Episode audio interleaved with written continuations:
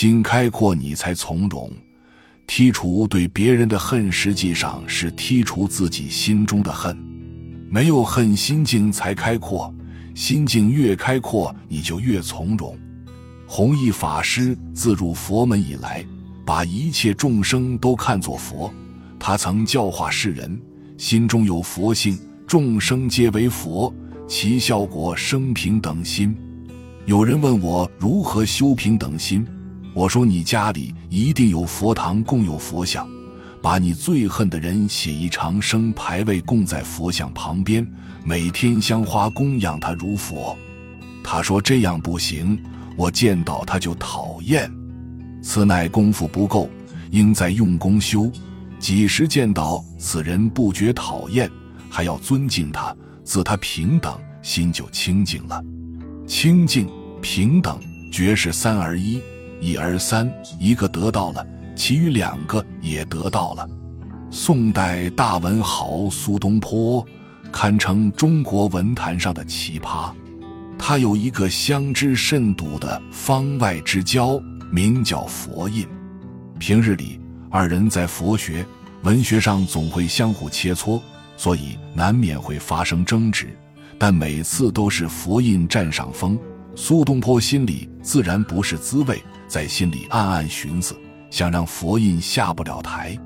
一天，苏东坡和佛印相对坐禅，苏东坡计上心头，问佛印：“你看我坐禅的姿势像什么？”佛印神情严肃地答道：“像一尊佛。”苏东坡听了之后暗自窃喜。之后。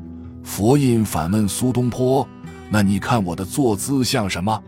苏东坡毫不犹豫地脱口而答：“一堆牛粪。”佛印微微一笑，双手合十，念了一声“阿弥陀佛”。苏东坡回家后，很得意地向妹妹苏小妹炫耀今天发生的事情。苏小妹听完原委后，不以为然地说：“哥哥。”你今天输得最惨，因为佛印六根清净，心中全是佛，所以众生在他眼里皆是佛；而你却恰恰相反，因为心中有污秽，所以才把佛印看成是牛粪。听完苏小妹的此番话，苏东坡羞愧不已。脚下的地势不同，眼界就会不一样。有些人。总是喜欢夜郎自大，看不到自己的缺点。强中自有强中手，在现实生活中，千万别像故事中的苏东坡一样，把输赢看得太重。